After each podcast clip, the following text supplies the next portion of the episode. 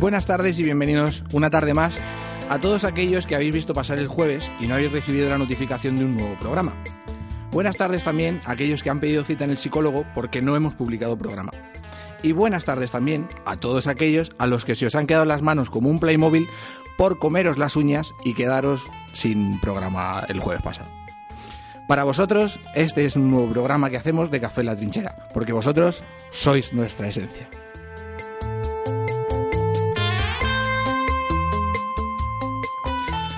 No tuvimos programa porque estábamos preparando un fiestón que se va a hacer aquí en, en la Salamandra el 13 de abril, eh, que va a tener pues, música en vivo, comida eh, popular, grupos de música, vamos, que va a ser un fiestón de la hostia. Así que si no tenéis nada que hacer el sábado 13 de abril, podéis pasaros por la Salamandra y echar todo, todo, todo el sábado con nosotros.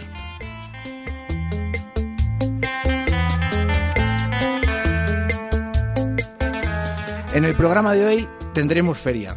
Vienen bufones y tenemos riso- risoterapias, porque tenemos los desvaríos de un titiritero con Lucas. ¿Qué pasa, Lucas? ¿Cómo estás? Hola Francisco, ¿Todo bien? todo correcto, todo bien. Venga, fenomenal. Continuaremos con Cristian y con sus cuentos entre lodos. Cristian, ¿cómo vas? Me voy a subir al carro de en este programa llamarte Francisco. Madre mía. Bueno, tengo que decirte que todavía tenemos mal cuerpo del empacho del otro día, pero no sé si de hijoputismo, por lo que le hiciste al dino pollo, o de haber comido tanto dino pollo. Os, os Pero mal bueno. aquí. Mm, yo conozco gente que le siento bastante mal.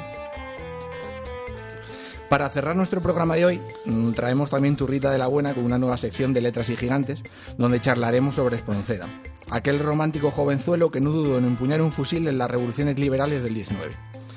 Nos acompañan en esta aventura pirata Natalia, como siempre certera en sus cañonazos. ¿Qué pasa, Natalia? ¿Cómo estás? Muy buenas. ¿Hoy Bien. con adobo o sin No, adobo? hoy sin adobo. Hoy Ah. la cinta de lomo fresca. ¿Dispuesta a abordar un nuevo programa o no? Pues claro, como Pues, siempre. Venga, pues sin más dilación, quítense los molóculos, calen sus bayonetas y templen el café, que empezamos.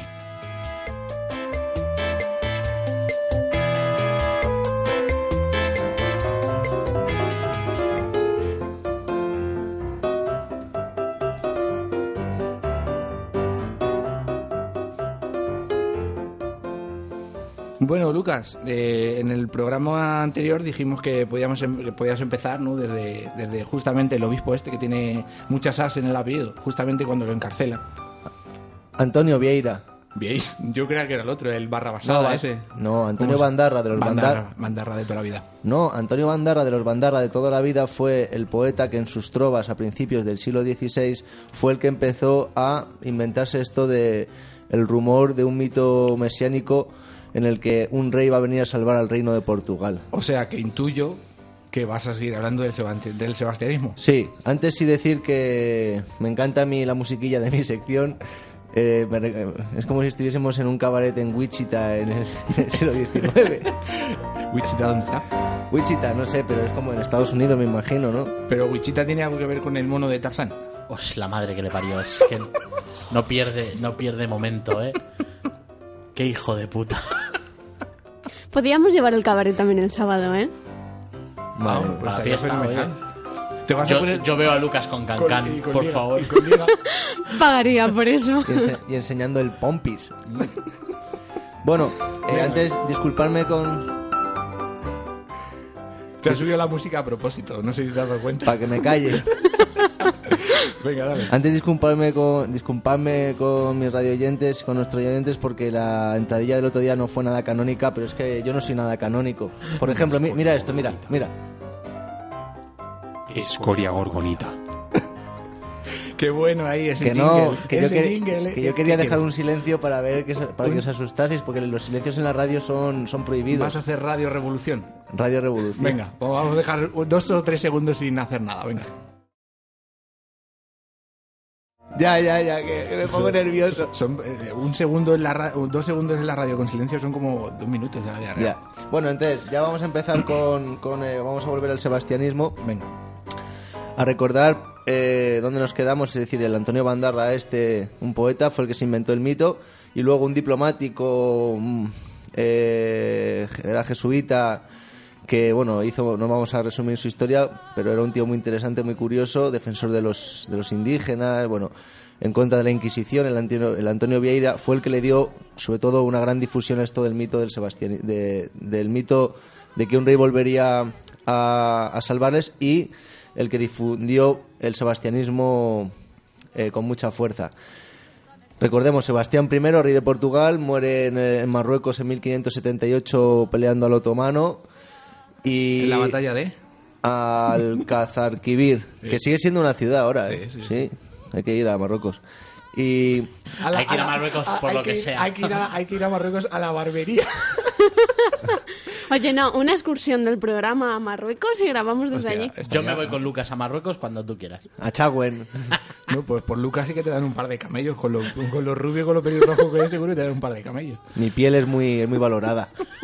Venga, sigue. Y entonces el rey muere en esta batalla y es mm, a partir de este momento se empieza a correr el bulo de que, de que va a volver entre los muertos y de que este es el rey que va a salvar, que va a salvar Portugal. Y nos quedamos aquí. Mm, no tiene nada que ver con esto, pero lo voy a contar porque esto es un programa de historia y lo voy a contar. ¿Cuál era la principal consecuencia fuera de locuras sebastianistas de la muerte de este rey? Pues que Felipe II de, eh, de, de España, ¿no? Será de la monarquía hispánica. Se hace con el trono de Portugal. Se hace con el trono de Portugal sin ser uno de los principales candidatos, pero claro, tenía el argumento de la fuerza, que este siempre siendo es un, es un argumento interesante. Sí, sí, sí. Y eh, es finalmente, bueno, otro de los candidatos se autocorona.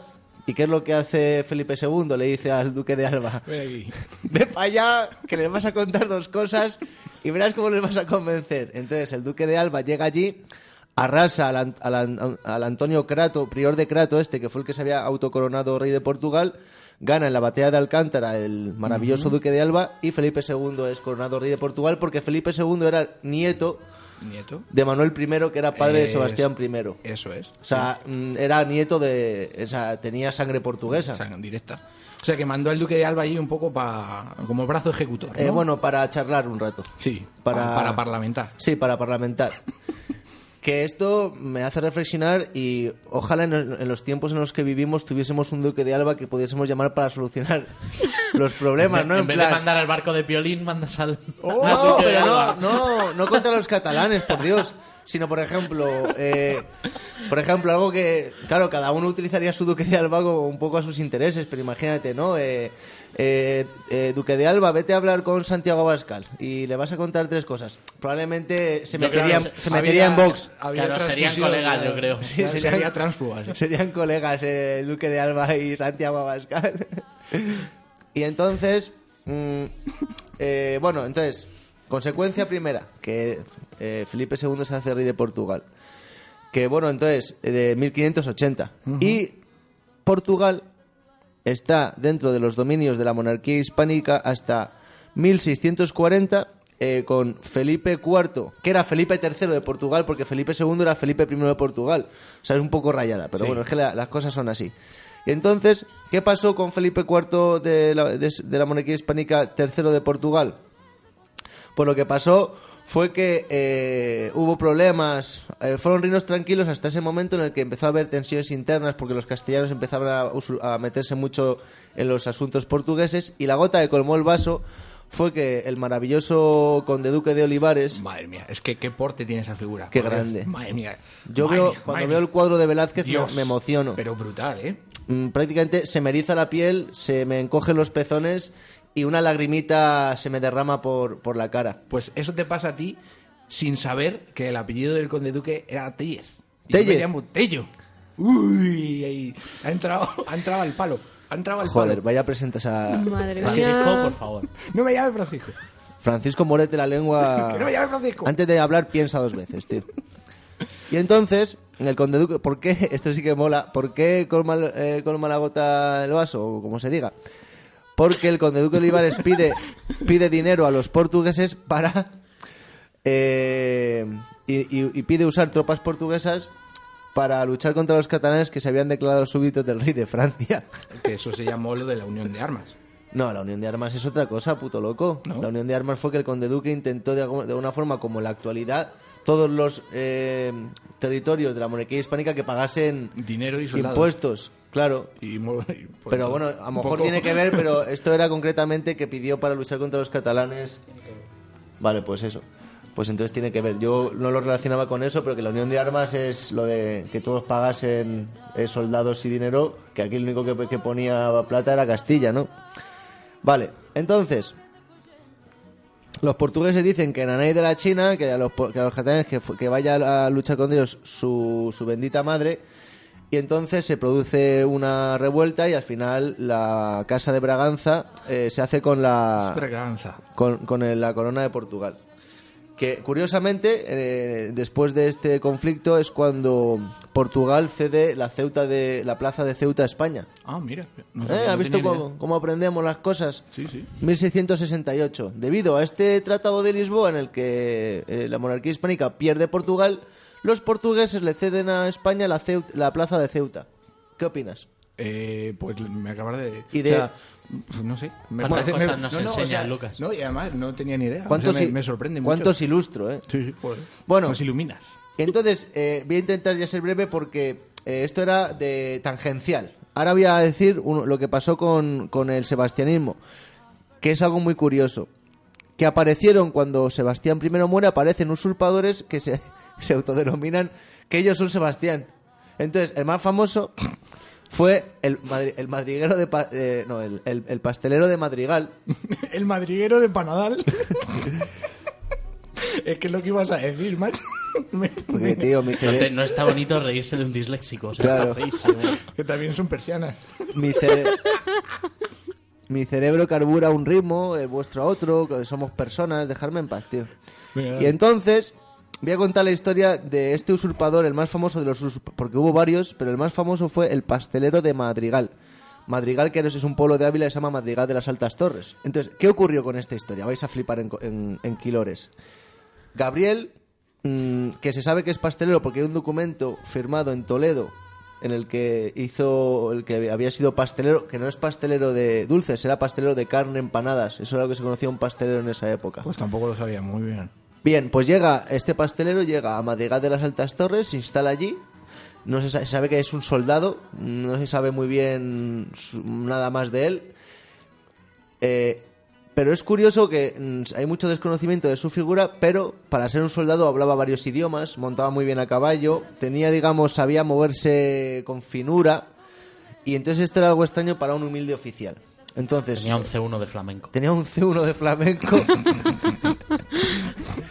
Qué bueno. que se había sacado en, en la Escuela Oficial de, de Traductor de Toledo, ¿no? Y entonces, eh, lo curioso es que en Madrigal coincide con Fray Miguel de los Santos, que era un agustino portugués que había sido confesor en la corte del rey, eh, había sido confesor de Sebastián y que había apoyado a uno de los candidatos a la corona, que fue el que se autoproclamó en Santarém, ese le había ayudado y tuvo que huir porque Felipe II se hizo con la corona. Y este, Fray, Mi- eh, Fray Miguel de los Santos, se va a Madrigal. No me preguntes por qué. Y entonces Está aquí Lucas como abanicándose con las hojas de papel que trae. Sí, porque yo traigo hojas, no como vosotros.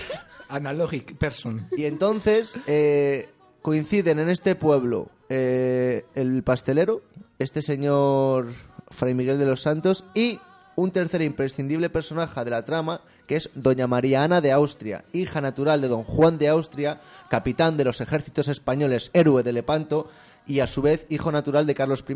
Por lo tanto, esta señora era nieta de Carlos I, que su tío Felipe II la había, la había metido de monja en un convento de Madrigal de las Altas Torres. Pues coinciden en Madrigal Fray Miguel de los Santos, el pastelero y esta señora. Que para el que, el que lo esté escuchando y no sepa lo que es un hijo natural, que es un hijo bastardo, vaya, no reconocido. ¿Ah, sí? Eh, ¿Dices eh, Juan de Austria? Claro. Sí, sí, era, era un hijo Así- bastardo. ¿Y se llamaba así natural? Eso sería, hijo natural quiere decir eso. Tres cosas he aprendido en el programa de hoy, de momento. Claro, sí, Las es que quedan. Yo, yo solo vivo para iluminarte. Eres mi luz. Y entonces coinciden estos tres personajes. Eh, la trama es la siguiente. Fray Miguel conoce al pastelero, es el que se inventa toda la trama y dice, tú vas a ser Sebastián. Fray Miguel pone en contacto a, eh, con, doña Ana María de Austria y entonces entre los tres urgen el plan. Eh, doña María de Ana de Austria, que era monja, se casa, pide matrimonio al pastelero con la promesa de que, condicionado por parte de ella a conseguir la dispensa de su voto por el Papa, si, eh, cuando fuese rey de Portugal. Porque claro, era- no, no podía casarse, era monja. O sea, es toda una cosa bastante loca. Sí, sí, lo que Y entonces de repente se empieza a correr el bulo, se empieza a correr el bulo de que él es el, el- el Sebastián I y está en Madrigal de las Altas Torres. Es bastante surrealista, pero esto fue lo que pasó. Y entonces eh, empiezan a ir nobles portugueses a, a a visitarle como si fuese el rey. O sea, empieza a correrse el bulo. Y entonces cuando ya está todo, eh, empieza a ser conocido esta historia, para continuar con el plan, eh, viajan a Valladolid para... no, no, me- no me acuerdo muy bien por qué, pero viajan a Valladolid para... diga- Ah, sí, sí, claro, para conseguir más apoyos. Pero bueno, eh, claro, es curioso todo esto porque creemos que las fake news no las hemos inventado ahora, que son cosas de Pablo Casado, de, de Santiago Abascal, de, otro- de Ciudadanos, pero no, claro, estas son las fake news del siglo Del XVI. siglo XVI. Míticas fake news. A mí me mola, tiene gancho. O sea, yo le daba presupuesto a la, a la primera de televisión española para que me haga una peli de eso. De Es bastante época. curioso. Sí, sí. Pero entonces, cuando van a Valladolid, eh, este pastelero se empieza a comportar de una forma extraña, ya no empieza a ser tan educado, eh, se emborracha mucho, se le empieza a ir la olla. Y entonces de repente, claro, eh, eh, y es detenido. Claro, y entonces de repente suelta que él es Sebastián I y claro, eso llega a oídos de Felipe II y dice, ¿cómo? ¿Qué, qué- quién coño es este? Que soy compañero, ¿no? Dice, pero ¿quién coño es este que dice que... Porque él era el rey en ese momento de Portugal, que este dice que es Sebastián I, entonces manda directamente allí a... A un perito. A, un noble, a un perito. A que y, verifique y si se es- descubre toda la, la melaza, o sea, que ni, o sea, que él dice ser el Sebastián y claro, dice, no, no, no, señor, usted no es este señor, tal. Entonces, ¿qué es lo- ¿cómo termina la historia? Sí. El pastelero Madrigal le ahorcan por, listo, le descuartizan y cuelgan sus miembros en cada una de las puertas de la ciudad de Valladolid. Que a mí esto me trae la reflexión, la reflexión de que se están perdiendo las buenas costumbres, ¿no? Hay que re- en, en Valladolid igual si te descuidas un poco... bueno, en Tordesillas hasta hace unos cuantos meses con lo del toro de la Vega y tal, pero bueno, se está perdiendo lo, hay que recuperar lo antiguo, Paquito. Poco se O fusila, sea, que decíamos el otro poco día. se fusila. O sea, usted que usted cuál es cu- culpable de esto, pues a usted le vamos a, o sea, no esto de no eh, reinserción en la sociedad, sí, sí, reinserción. Te vamos a descuartizar y te vamos a colgar de, la, de una puta puerta, cabrón. Vamos a colgar. Y todo eso por decir que, lo- que hay una campaña de piojos ahora en los colegios. lo de las fake news, quiero decir. Claro. Y entonces, bueno, voy a, voy a resumir. Y entonces al otro, al Fray Luis también le cuelgan, claro, le ahorcan. Sí, sí, y claro. a la Juana de Austria, la Mariana, como era... A la monjita. Claro, pues pero la, esa vu- tenía la vuelven a encerrar en un monasterio, claro. Salvoconducto, claro. O sea, no la matan, pero la encierran en un monasterio hasta que se muere, que bueno, Y- que no, sé qué, no sé qué es peor. Y bueno, entonces ya para terminar, Ah, sí bueno. decir que eh, el mito del sebastianismo llegó hasta el siglo XIX en el que eh, campesinos brasileños y del norte de Portugal seguían creyendo en la historia de que un rey iba a venir a salvarles. Joder. Pobres ilusos, pero este, este, eh, o sea, esto quedó en, en el, en el, en el- la memoria colectiva del pueblo portugués. Has dicho ilusos. Sí. Ilusos. Os lo juro. o sea, se lo- o sea, lo, os lo juro que se me ha cruzado el cable. Se me ha Me cruzado estáis, el cable. me estáis destrozando la vida. Se me ha cruzado el cable y se me ha. Perdón, perdón. No quería ser iluso. Y bueno, entonces eso. Y luego ya, Sara, pa- pa- y Sara, para terminar, que digamos, en la cultura portuguesa ha quedado este mito en películas, en literatura, en cuadros, en esculturas. Hay un estilo arquitectónico que, bueno, eh, se han hecho esculturas. Hay un estilo arquitectónico que se inspira un poco en, en, la- en esta historia. Bueno, o sea, que, que no es algo que haya pasado de largo. Y ya he terminado mi sección. Pues yo tengo como reflexión final que fíjate si será mierda la historia de los portugueses que se tienen que, que acoger a un rey que no existió para hacer un estilo No arquitectónico. estoy nada de No digo más. No estoy- creo que eso es eh, una opinión fascista. Eh, Yo creo que el Pero este estilo programa- portugués es muy, es muy guay, y los portugueses son gente muy guay, lo que pasa es que somos unos desgraciados y nos interesamos, y nos interesamos pocos por nuestros vecinos, pero son gente de muy buen rollo y muy educada, muy tranquila, gente muy, muy, muy guay. Portugal mola, Francisco. pues, te estás pasando. te lo- Portugal mola, payaso. Os lo digo de corazón. Meu corazón. bueno, Lucas, Y ya hasta- terminado. Hasta la semana que viene. Venga, va, Un abrazo. un abrazo.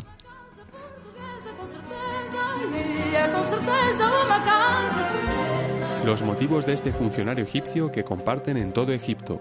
Pájaro, pájaro, ojo, escarabajo, gato, hombre de perfil, carreta, ojo de Horus, fardo de trigo, esfinge y grulla, se ha declarado en huelga esta mañana haciendo una sentada frente a la pirámide de Giza, exigiendo un puesto de funcionariado donde esté sentadito.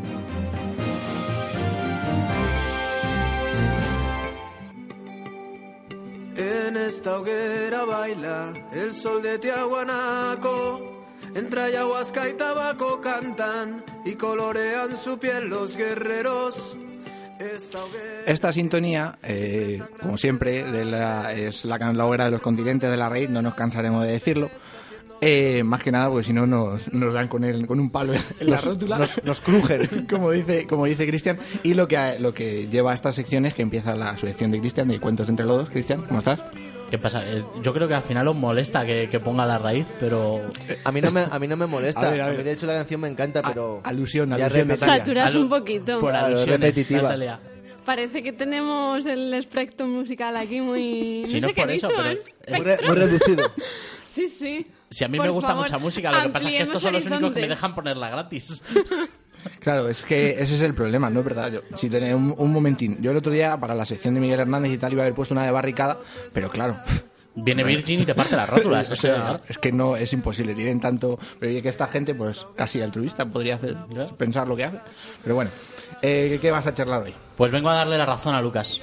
Por primera y última vez, Y, espero. y única vez en la vida. Es única. Antes de que sigas, perdona. Igual que con Natalia ahí le propuse lo de las mujeres maquis y a, a Lucas lo de Julio César, a ti te tiro el guante.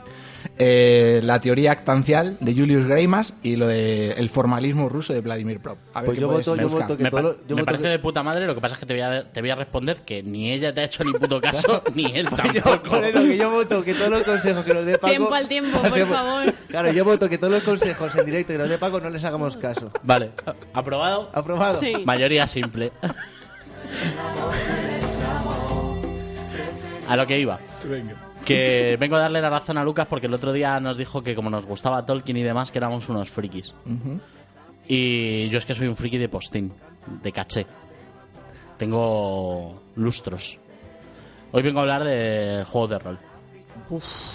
De juegos de rol de libro. Pero ese pf, ha sido de placer o de sufrimiento. No, no, de, puf, de sufrimiento, porque yo soy una mezcla. Yo soy friki, pero no tanto. Tú eres friki de otras cosas. Sí. Claro. Yo de rol de libro, de, de lápiz y papel, de dados, de tirar Yo no dados sé ni de qué es muchas eso. caras. De cartas, de cartas. No, de sin libro. cartas. ¿Ves? Es que hay, mu- hay mucha... No voy a poner a discutir con vosotros lo que es el rol. ¿Has visto la película de No es- la, la del guerrero, la de española? La de El secreto del guerrero, algo así, la de... No, no sé cuál es. No sé cuál es. Te pues estoy mirando raro porque no te sé de qué coño me estás hablando. Pero...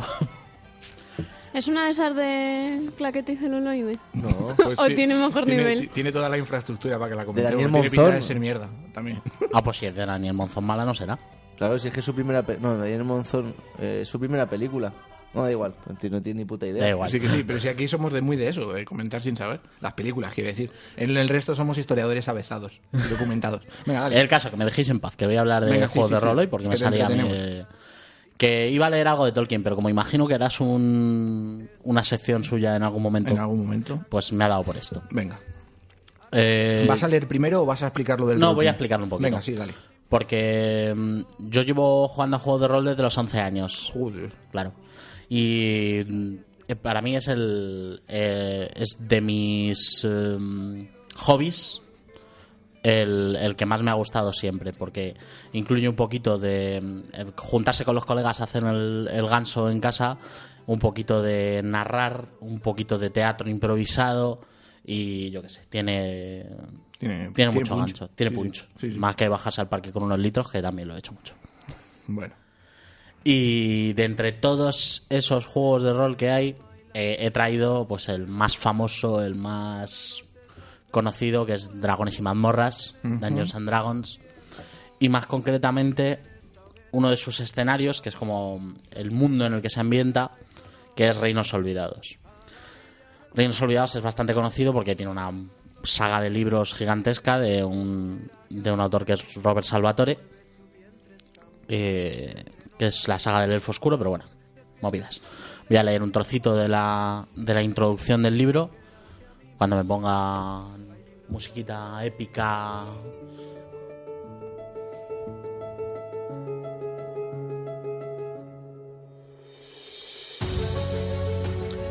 Entre estas cubiertas se encuentra tu guía para la tierra de Faerún.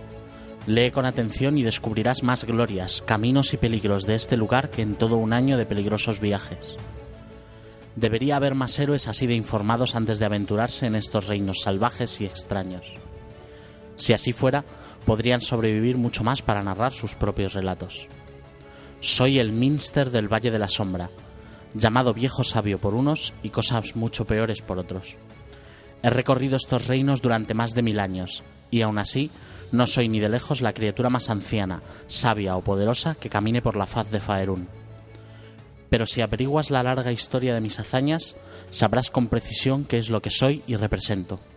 Y eso, conocerse a uno mismo, es algo muy valioso y poco frecuente. ¿Sabes exactamente qué es lo que representas? Piensa en ello un momento mientras suelto un poco la lengua y te abrumo con las magníficas vistas de estas tierras, como si fueran las grandes olas ventosas que rompen contra las rocas que hay justo debajo de donde el monte Aguas Profundas se eleva frente al frío e imponente mar de las espadas. Déjame contarte las maravillas que los bardos cantan bajo el estrellado cielo nocturno por toda esta bella tierra. Déjame hablarte de la tenue luz de luna azulada y las mágicas estrellas en los cabellos de las elfas, sus plateados hombros desnudos, bailando bajo los árboles del bosque alto, igual que sus hermosos parientes desaparecidos siguen danzando bajo la luna en la ruinosa Midranor plagada de monstruos. Déjame hablar de la bulliciosa aguas profundas, de las bellas torres de luna argenta y de otras cien orgullosas ciudades con sus faroles, ruidosos carros, sombríos callejones, empapadas cloacas, intrigas, esfuerzos y riquezas. Déjame susurrar acerca de los reinos inferiores, la infraoscuridad, un mundo de cavernas sin sol, donde crueles elfos de piel de obsidiana, purpúreos azotamentes y cosas mucho peores combaten en las profundidades bajo tus pies. Y las piedras preciosas nacen en las cimas más cálidas, donde la roca fluye como el agua. Presta atención a mis relatos sobre antigua magia en tumbas olvidadas o marcadas por menires, y sobre portales que con solo un paso permiten recorrer medio Faerún. Guárdate de las gélidas garras que se elevan desde la sombra, y de los socarrones y orgullosos cortesanos de relucientes galas, cuyas lenguas melosas y astutas tramas son incluso más frías y peligrosas que las citadas zarpas. Oye mi relato de lugares salvajes donde los dragones combaten entre sí en el cielo, y de ruinas que solo los aventureros, como tú, han visto ocupadas por terribles contempladores, horrorosos cambiaformas y criaturas cenagosas, hechas de ojos y tentáculos, que acechan y tienen hambre. Quédate y escúchame bien. Si no haces caso a una sola de mis palabras, por lo menos recuerda esto. Faerún necesita a sus héroes. Yo soy uno de ellos para algunos, pero estoy viejo y magullado, y he dejado tras de mí una montaña de amargos y sangrientos errores, lo bastante alta como para enterrar imperios. Tu espada debe ondear junto a mis vacilantes conjuros, pues Faerún se enfrenta a nuevas fatalidades en auge a las que no puedo hacer frente solo. Nuestras patrias corren hoy mayor peligro que nunca. Los viejos males se agitan o regresan de forma inesperada, amenazando como nubes de tormenta sobre oscurecidas colinas. Los conflictos y el cambio hacen pedazos naciones y ciudades. ¿Quién se alzará sobre los demás? Ni siquiera los monjes de la lejana Candelero, que guardan a buen recaudo las palabras del infalible profeta Alaundo, pueden saberlo. Podrías ser tú, si tu espada y tus conjuros están dispuestos y tu corazón es valiente. Faerún te necesita para que no caigamos indefensos ante los peligros que nos rodean. Aventurero, yo soy el Minster, y digo que estos reinos olvidados son tuyos para descubrirlos, cambiarlos y defenderlos, tuyos para rehacerlos al ganar tu propia corona.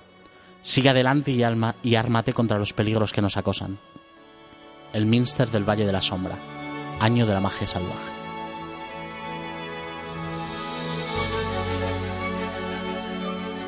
Mm, Me ha gustado. Mucho más que el otro, sí. Claro. Mm. Más que el del Yo Dinopollo. No, sí, hombre, claro. es complicado, ¿no? Bueno, lo del Dinopollo estaba bien, pero es el giro. No, pero de todas maneras yo que soy más de fantasía épica que ciencia No te da ganas de coger una espada y Sí, venirte... sí, sí, por Oh, supuesto. pero tú- te ha quedado que parece la promo de una peli, ¿eh? Ah, Sí. Es que es, es muy cinematográfico.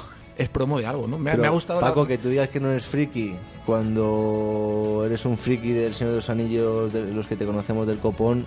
Sí, Intenta. no, no, pero sí, lo que pasa es que soy friki, pero por ejemplo para lo del rol y todo eso no... Yo no sería... Pues mm, para mí eres, eres carne de cañón para el rol, o sea, no sé sí, cómo pero hemos que, caído. no- pero que nunca he jugado. Ya, ya. me- He jugado al Warhammer, pero no... Eso No no, es rol, eso no es rol. A ver, yo escuchándolo, la verdad que suenan muy bien las palabras, porque además todo el rol lo que mola es que hace referencia como a una especie de pasado mítico, y del mundo en el que, la naturaleza está muy presente, en el que son nombres de sitios muy guay, las torres altas de no sé qué, las torres de Asgard o lo que es. Yo no tengo ni idea. Sí, sí. Y la verdad que eso siempre atrae- a mí siempre me ha llamado la atención y me ha, me ha gustado, pero ¿A ti, te, ¿A ti te mola el rollo este, Natalia, o no? El rol, no, la verdad es que nunca me ha traído demasiado, pero yo me he quedado con una dudita, que es eso del Mister? El Minster es como se llama el, el narrador, el que lo está contando. el, el, el bardo, el bardo. no, es un eh, bueno, es un personaje muy famoso de los Reinos Olvidados. Es como el que cuenta la historia de los Reinos Olvidados. bueno, pero- es un mago. un mago. En plan, es el Gandalf de los Reinos Bueno, bueno, Olvidados. bueno, bueno, bueno. ¿Vale? Gandalf te folla la mente.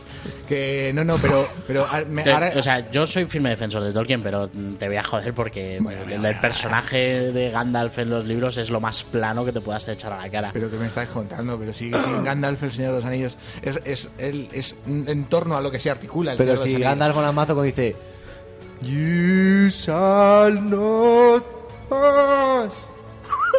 Uf, Pero ¿sabes lo madre mía, si Pepe Mediavilla, ¿Sabéis lo si que os Pepe digo, no? Mediavilla en su tumba te sí, sí, escucha, sí, no, sí, te hemos entendido, Madre Lucas. Y lo de Pero la interpretación ha estado un Ha poco, si flojita. Lucas. A ver, hazlo otra vez. No, voy a hacer la otra de. Pero la en de- castellano. Voy a hacer la otra de. Run, you fools. ¿Eso qué es? Eh, corred insensatos. Corred, insensatos. Joder, pues queda No, mejor lo de correo de insensatos. Sí. No, pero esa dos. Bueno, da igual. Vale, vale. Venga, va. Venga, da lo mismo. A mí me gusta cuando, cuando Frodo dice, después de toda la batalla, dice, Gandalf. que parece que está flipando. Que se ha fumado. Que se ha fumado un Es que el Elijah Wood de todas formas le daba fuerte eh, a la hierba de la comarca. Tiene, tiene pinta. ¿Qué, qué ibas a decir, Lucas? Se ha fumado el, el crack de, de los elfos. Eh, Espera, antes de que, de que me cortéis la sección, Sí. que me mandéis cosas, que llevamos un par de programas sin... Yo creo, yo creo que ya Oye, para la siguiente eh, podías leer algo de Belén. Sí, Belén, Belén- Belén nos ha mandado un relato y- Belén, y la- como es la única, pues al final lo voy a tener La que máxima leer. mejor Yo fan. te la- mandé un par de cositas no propias, pero como sugerencias y tampoco le has hecho caso, con lo cual... a no, ver no. si, a ver si. Ah, pero si lo hubieses escrito tú, sí lo leería. Hombre, por descontado. Bueno, pero yo eh, cosa que Leí el de Paco y era una mierda. bueno, pero que yo creo que hay, hay- hay el, el de Belén podías. Sí, día. Belén, Belén. Más que nada por, por- más que nada por darle el feedback que nos da a ellas todos los por programas. cierto, Belén, un, saludo muy fuerte, un beso y un abrazo. Te queremos. Sí, sí. Para el que no esté entendiendo esto, que se meta en iVoox y lea en todos los programas los mensajes, porque es que es... El me gusta y el comentario siempre de Belén. La que Es más nuestra nos quiere. fan number one. Sí, sí, sin duda. Hombre, esto es mentira porque yo tengo un amigo que se llama Gabriel Gaps que también nos escucha todos los programas y siempre me da su feedback y nos ama, pero claro, no nos escribe en iBox y desconocemos su, su, su fanatismo. Bueno, pues que esa gente. Escríbenos. claro, no, Gabriel, escríbenos. Hoy le veo en el rayo. Aupa Raño.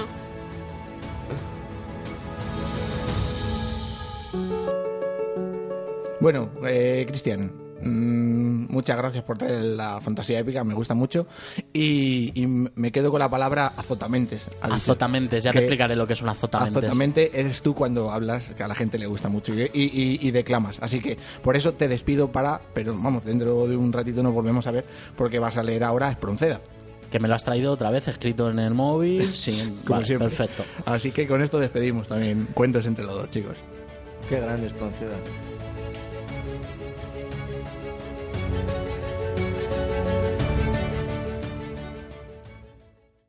Desde Café la Trinchera, rememoramos este domingo 14 de abril el 88 aniversario de la proclamación de la Segunda República.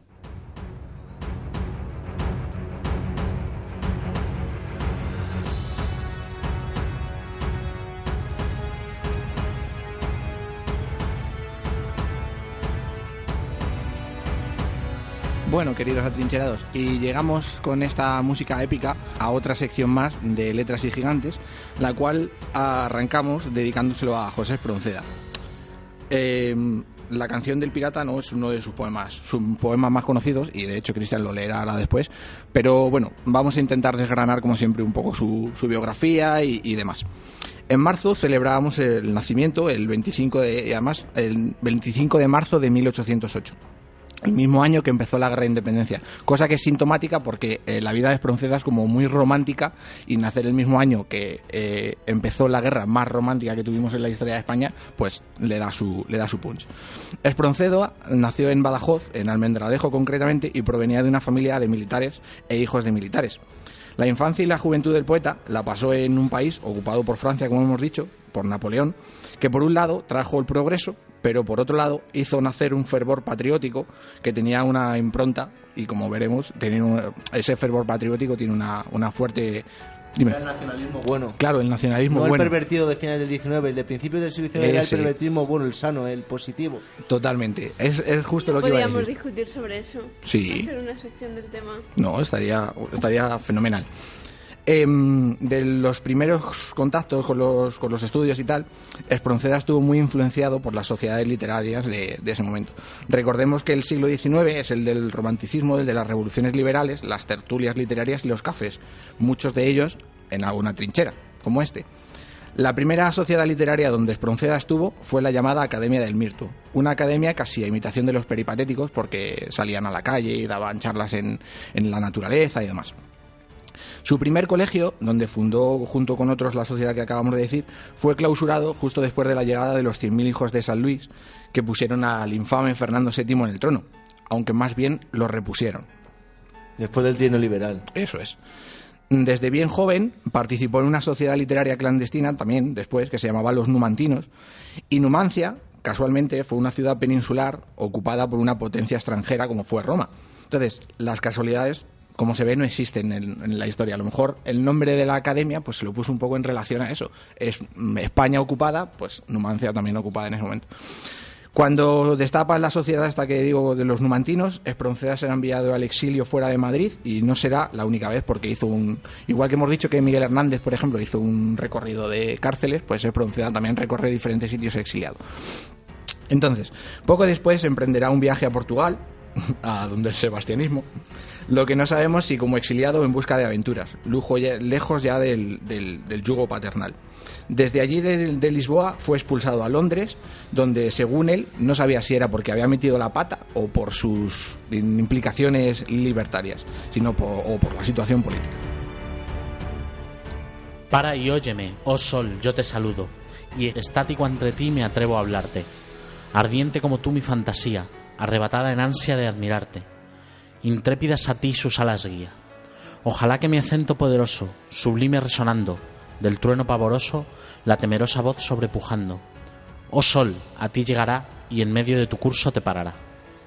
Lo realmente destacable de la experiencia londinense de Espronceda es el uso de los elementos más definitorios del romanticismo, o sea, la búsqueda de la Edad Media, la exaltación de la patria y de los elementos naturales como por ejemplo en el, en el himno al sol que acabamos de escuchar recitado por Cristian. El romanticismo y la exaltación de la, liber- de la libertad vienen de la mano de la defensa de unos ideales mm, liberales a ultranza como pasó por ejemplo con, con Lord Byron, que se fue a, a ayudar a la liberación de Grecia contra los otomanos y murió allí. En- y, y, de hecho, Espronceda estuvo en la Revolución Francesa, pero en la de 1830. Esa revolución, la, la que pintó de la Croix, en La libertad guiando al pueblo. Eh, aunque mucha gente ese cuadro lo asemeja a la de 1789, pero no fue la de 1830. De su estancia en París serán los celos de las autoridades inglesas y francesas de que Espronceda era partidario de Torrijos y el levantamiento que pretendía contra Fernando VII. En relación a esto, hemos decidido hacer esta sección porque hace un par de semanas el diario de Málaga publicó que el Museo del Prado había sacado que el fusilamiento de Torrijos era como el Guernica del siglo XIX, era la obra más, más política de ese momento. Fue en 1837. Sí, más o No, menos. mentira. Me- No, yo creo que fue antes. ven- 30, 31. Por ahí. 1831. El, sí, como tal. Eh, entonces, eh, como decíamos, era la obra más política, ¿no? Entonces, a Torrijos y a sus compañeros, Espronceda, que si alguna vez vais al Prado, estaría bien que os escuchaseis este poema que va a leer Cristian, dedicado a ellos. Ansias de patria y libertad en Chía, sus nobles pechos que jamás temieron, y las costas de Málaga los vieron, cual sol de gloria en desdichado día. Españoles, llorad, mas vuestro llanto, lágrimas de dolor y sangre sean, sangre que ahogue siervos y opresores. Y los viles tiranos con espanto, siempre delante amenazando vean, alzarse sus espectros vengadores. Este cuadro, que es gigante y brutal, lo podéis visitar, como hemos dicho antes, en el Museo del Prado y fue pintado por Antonio Gisbert, encargado por Sagasta, que fue el líder del Partido Progresista para rememorar el, aniversario del suceso. El cuadro es de un excelente realismo y recibe una influencia más que notoria, de lo, evidentemente, de los fusilamientos de Goya. Destila sobre todo humanidad eh, por todos los por todos los costados y además pues, sobre todo en la cara de Torrijos que es que está se ve una cara de circunstancia vamos ya quisiera Chuck Norris poner esas caras cuando actúa y también como una especie de cielo gris Sí, sí, sí. triste. Total, total. De la época esta que decimos de lo- los fusilamientos de Torrijos y tal, serán las poesías de Espronceda más comprometidas con los aspectos sociales. Hemos destacado la Oda a Torrijos, pero también hay otras como la Oda a la Patria o la Oda a la Guerra, de donde son estos versos tan virulentos, donde aquello de morir de pie es una máxima del, que parece que es una máxima del romanticismo. Al grito de la patria, volemos, compañeros, blandamos los aceros que intrépida nos da, aparen nuestros brazos, ufanos los ensalcemos, y al mundo proclamemos, España es libre ya. ¿Qué tiempos aquellos donde ser patriota no implicaba votar al del caballo y el de la pistola? Estos versos de guerra se engloban en el contexto de las guerras carlistas, que recordemos aquí fueron porque Fernando VII lo único que hizo bien fue derogar la ley sálica para que pudiera gobernar su hija Isabel y no Carlos María Isidro, que era... Bueno, lo hizo bien, pero para, digamos, no, no por un amor a la humanidad, No, no, sino o sea, para, claro. que, para que su estirpe siguiese gobernando. Claro, pero entre, el- entre elegir al demonio o al demonio con un aspecto de virgen... Sí, entre, entre la mierda y la mierda con lazo. Claro, o sea, Carlos María Isidro y Isabel II, pues dentro de lo malo.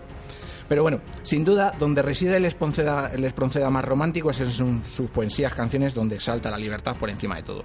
Y, en algunos casos, la rebeldía propia para que rompa con esas convicciones sociales. Y, por supuesto, con las convicciones políticas. La agonía, por ejemplo, del de los primeros versos del Río de Muerte lo refleja a la perfección. Reclinado sobre el suelo, con lenta amarga agonía, pensando en el triste día que pronto amanecerá. En silencio gime el reo, y el fatal momento espera, en que el sol por vez postrera en su frente lucirá. Cuando uno escucha o lee estos versos no puede pensar en la agonía que te debe producir pensar que al amanecer, pues ya sabes, te van a dar, te van a dar un par de tiros. Y con ello nos hace pensar también en los miles de represaliados que aún quedan por desenterrar.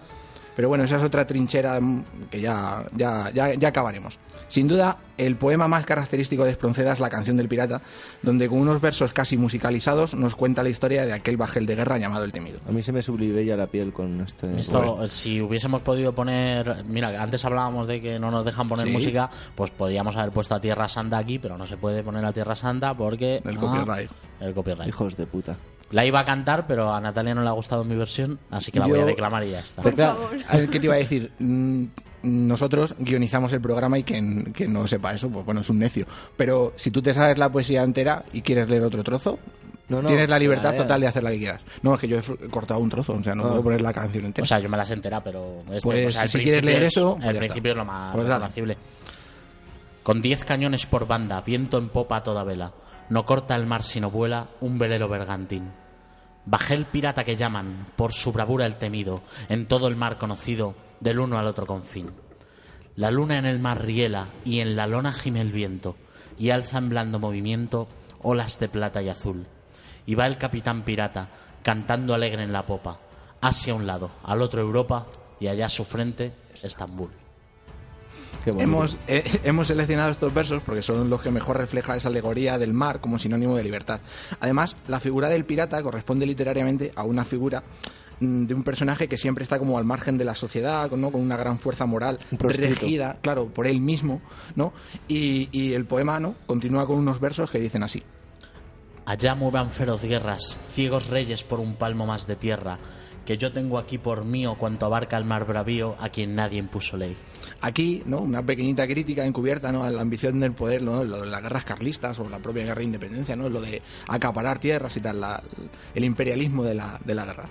El mar se muestra bra- bravío como el espíritu de una persona libre, donde entra la libertad individual y la, y la rebeldía personal.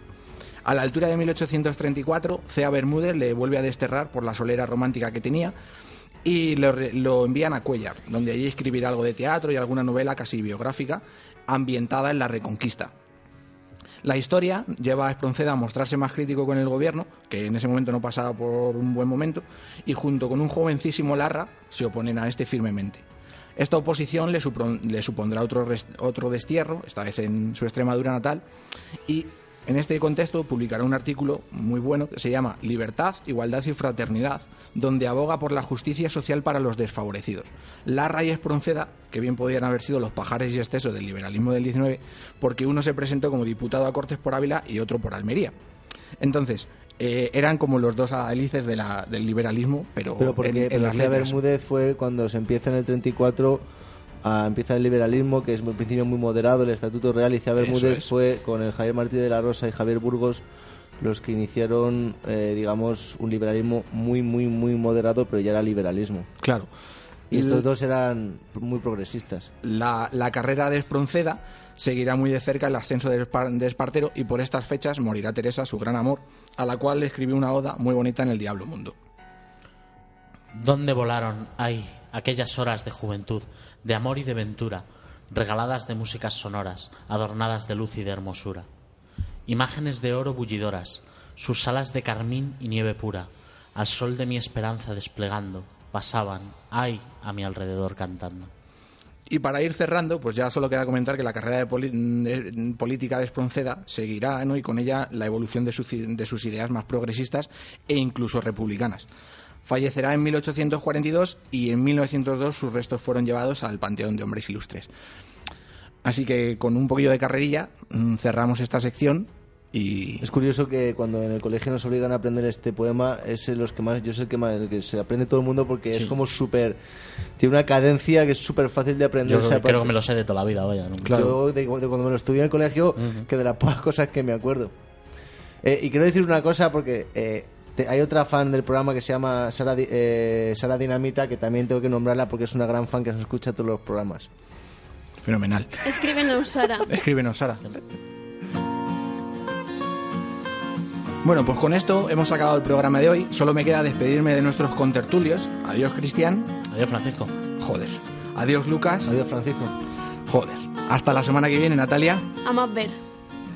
Y de ustedes, despedirme como siempre con un cálido abrazo, como el, como el que abraza a un compañero en la trinchera. Así que hasta la semana que viene.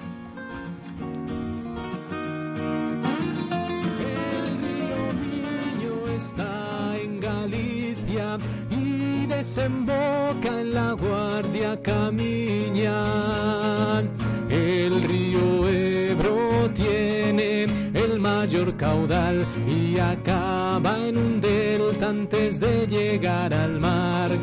Duero, Duero, lo veo yo casi siempre en Castilla y León. Tajo, más de mil kilómetros a tu lado, Más de mil kilómetros a tu lado.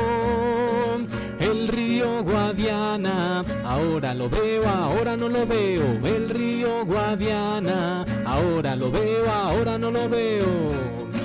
Niño Ebro Duero, Niño Ebro Duero, el más grande el Tajo, Guadiana debajo, Júcar y Segura encontrarás. El más grande el Tajo, Guadiana debajo, Júcar y Segura encontrarás. Guadalquivir,